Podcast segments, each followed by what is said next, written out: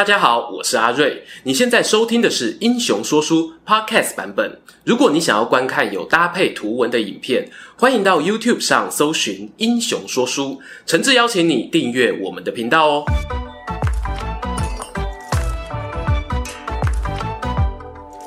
Hello，英雄说书的观众朋友，你们好，我是说书人阿瑞，替大家带来精彩的英雄故事。今天呢，要来讲一个三国时期政党恶斗的主题。对于台湾观众来说啊，应该会蛮有亲切感的。其实呢，你把“恶斗”的“恶”字拿掉，大部分的多党政治民主国家中呢，都免不了会有政党彼此竞争啊，互相轮替局势。我们暂时不讨论哦，这对人民到底是好是坏。但至少呢，这个状况绝非现在的二十一世纪所独有。在公元三世纪时的蜀汉就有类似的政治局势。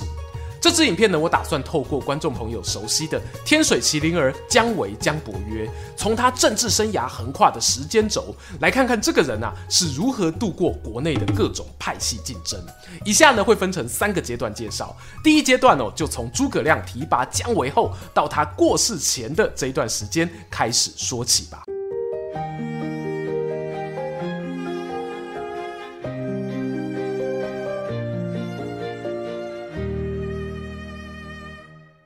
故事开始之前，让我们先来一段工商时间。在网络时代中，你是否对于数位经济趋势感到好奇呢？每隔一段时间都会蹦出好多流行关键字，它们代表什么意义？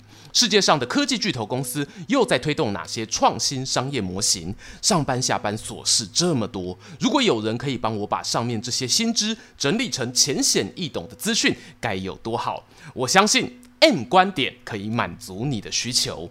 M 观点是由资深科技商业人 Mula 所创办，以分享好的商业知识与数位经济趋势为使命的知识型自媒体。每周固定直播与观众线上互动，以专业的角度带领大家认识这个快速变迁的时代。想要增长见识，加强自己的商业思考与投资能力吗？欢迎在 YouTube 与 Podcast 搜寻 M 观点，相信这是你正在寻找的好节目。没错，熟悉频道的老观众呢都有印象哦。姜维与诸葛亮的相遇是在后主建兴六年，公元二二八年的第一次北伐。那诸葛亮是什么时候离开人世的呢？是公元二三四年的秋天，星落五丈原。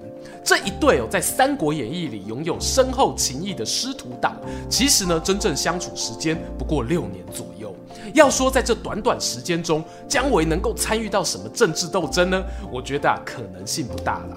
第一呢，他年资甚浅，能够交往到的其他派系有限；第二是他降将的身份，许多本土派的官员呢，难免哦有所顾虑。但还是要提一下哦，在这个诸葛亮打电话订完便当，准备要去领便当的过程中呢，蜀汉最严重的派系问题，可能是落在两个人身上。一个是丞相府长史杨仪，另一位呢，则是征西大将军魏延。这和待会呢我们要讲的第二个阶段哦有一点关系哦。首先是杨仪，他的头衔长史呢，类似于今日的秘书长或幕僚长。这个官哦可大可小啊，在丞相府诸葛亮的阵营中呢，算是相当有影响力。至于另一边魏延，征西大将军啊，也是仅次于五虎将中关张赵的等级。同时呢，又坐镇汉中这个对抗曹魏的重要军区。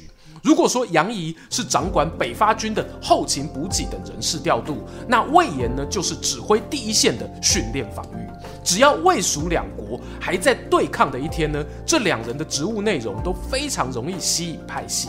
政治就是这样哦，权力之所在，诱惑之所在。于是诸葛亮过世后啊，冲突就发生了。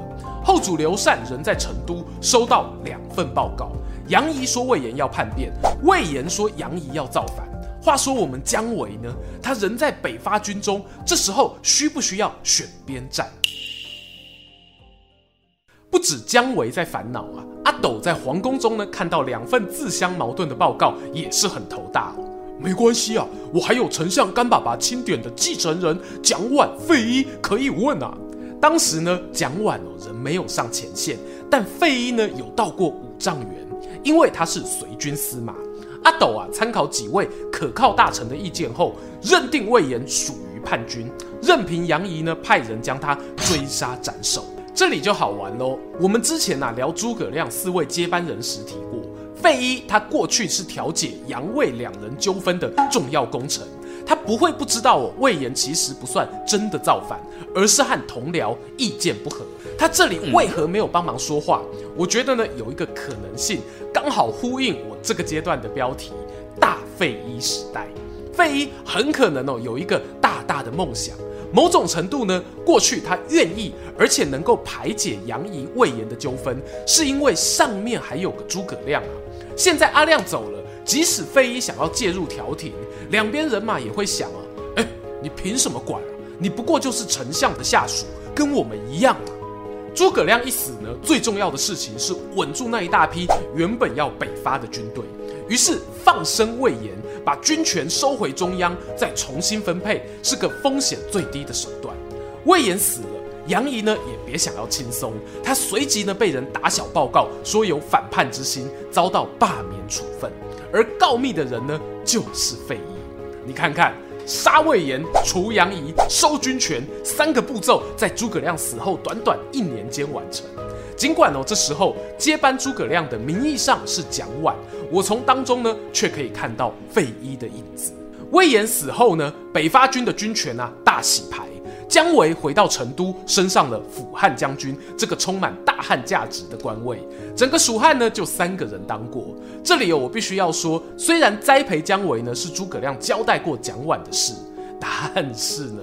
诸葛亮交代要栽培的人可多了，光是啊，他想要安排接班的人，就可以从这里呢排到大马路上。但是真正接班的呢，我们一个手掌数得出来。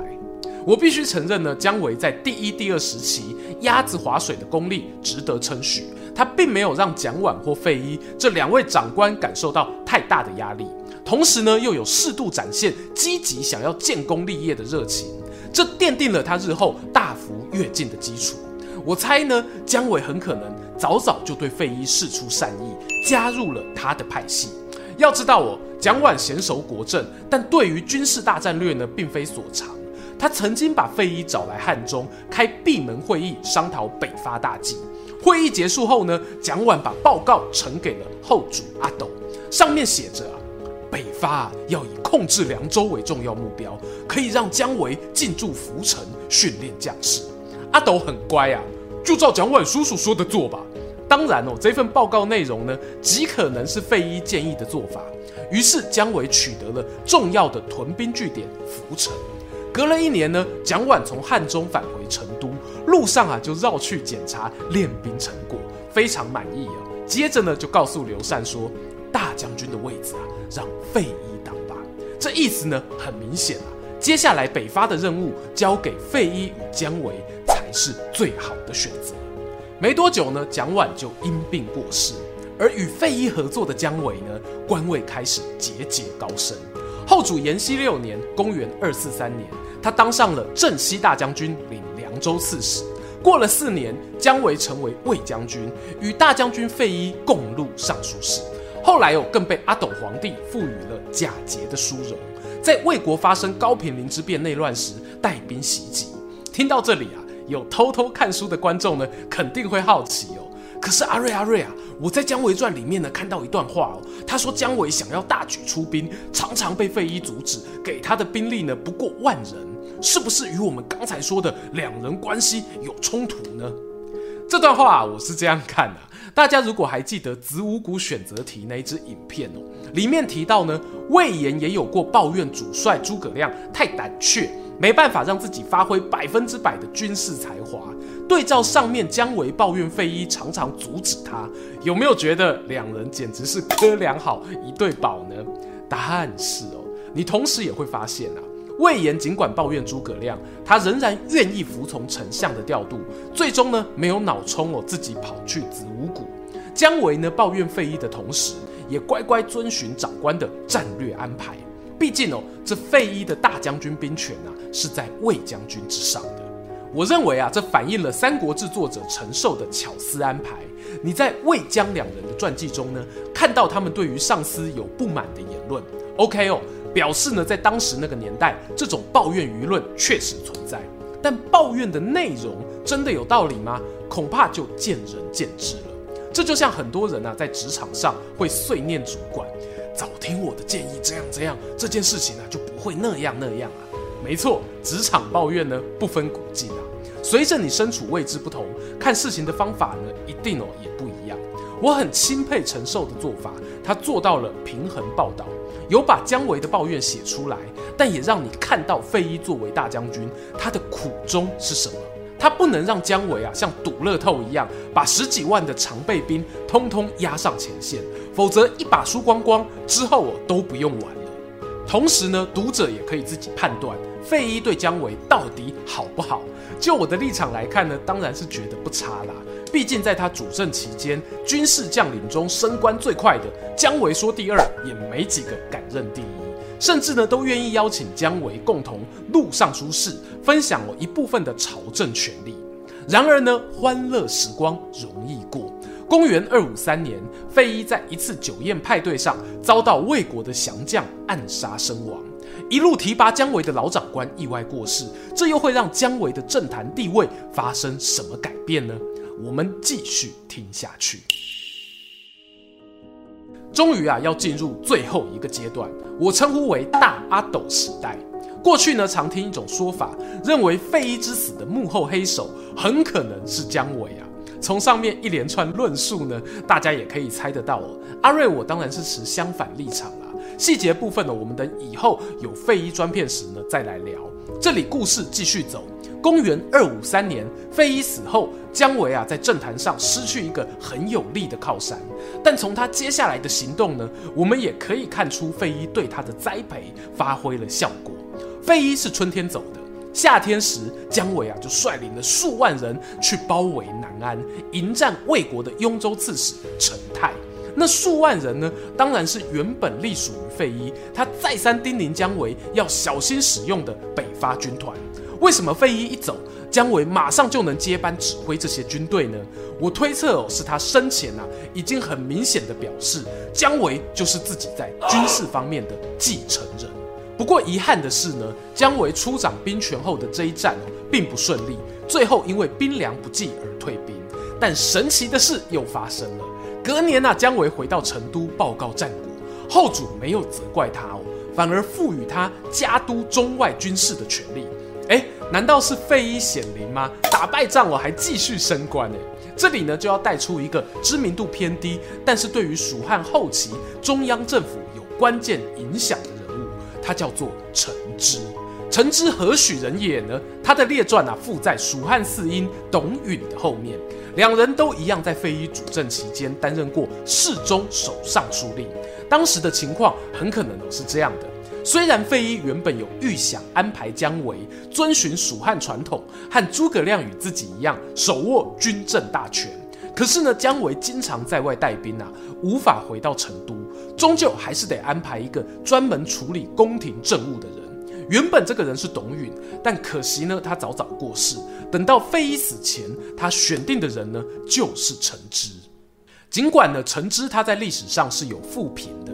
原因哦，是他开启了宦官干政的风气，让皇宫中的进士内臣有机会干预皇帝决策。譬如后来著名的宦官黄皓。但是呢，我不得不说，陈芝对于姜维应该哦是很挺的。要知道，费祎过世后，从后主延熙十六年到二十年这五年间呢，姜维非常努力打仗啊。过程中当然有赢有输，可是每次他打完仗回到成都，都能够获得阿斗的肯定。在延熙十九年呢，更是晋升到了顶天的大将军位置。然而这五年过完，陈芝就过世了。后主阿斗曾为此感到流泪痛惜。姜维呢，也从这时候开始，到魏国发动灭蜀之战前，都没有再回归成都。史书官方说法当然是接替陈芝的黄皓弄权啊，让姜维在朝廷中多了不少政敌等等。但这些政敌过去难道就没有吗？让姜维在最后一阶段的政坛斗争中落于下风的原因究竟是什么呢？这时候我们不妨把镜头转到后主刘禅身上。我们之前讲过，当费祎过世时呢，阿斗都已经超过四十岁了。过去他尊重诸葛亮，尊重蒋琬，甚至尊重费禕，都还可以说我是符合父亲刘备的期待。但人生过了大半辈子，号称是皇帝呀、真正享受过皇帝滋味的日子，恐怕呢没有几天。其实，在费禕执政的后期，阿斗就有表现出不希望国内再出现哦像诸葛亮那一种军政大权一把抓的丞相。往好的方面想呢，这是把丞相这个背号永久欠翻，表达对诸葛亮的敬重。要自私一点解释呢，阿斗啊也想要有自己布局人事的权利呀、啊。在这样的情况之下呢，我们也不用怪费祎啊，最后没有把军政大权通通交给姜维，又或者呢，姜维自己没有积极争取宫廷中的影响力哦，因为很明显。他所处的状况呢，已经与诸葛亮当年刘禅还只是个可爱孩子的时代非常不同了。没错，阿斗长大了。认真说起来呢，阿斗也没有不信任姜维啊，仍然在军事上呢给他很大的发挥空间。但在其他领域呢，不好意思啊，我想要自己做主。姜维最后虽然在蜀汉投降后，有尝试呢想要走一条自己的道路。还拉拢到钟会做垫背，只可惜呢，独木难支，英雄迟暮。蜀汉的派系斗争到此也差不多进入尾声，或许呢可以收敛成反抗到底与不抵抗时代洪流的两种派系，但终究呢都是汇集在我们大阿斗的意志底下。观众朋友啊，如果你是姜维，在今天讲到的三个阶段中，你会做出不一样的选择吗？欢迎在底下留言跟我们分享。也别忘了给频道留个赞，期待和你们空中再见。喜欢今天的故事吗？英雄说书需要你的支持，让好故事被更多人听到。动动手指订阅我们频道，打开小铃铛，选择接收全部消息，这对创作者的帮助非常非常大。如果你还想要给我们更多鼓励，也可以扫描加入会员 QR code，用每个月一杯咖啡的钱赞助我们的内容创作。这里是英雄说书，我们下次再见，拜拜。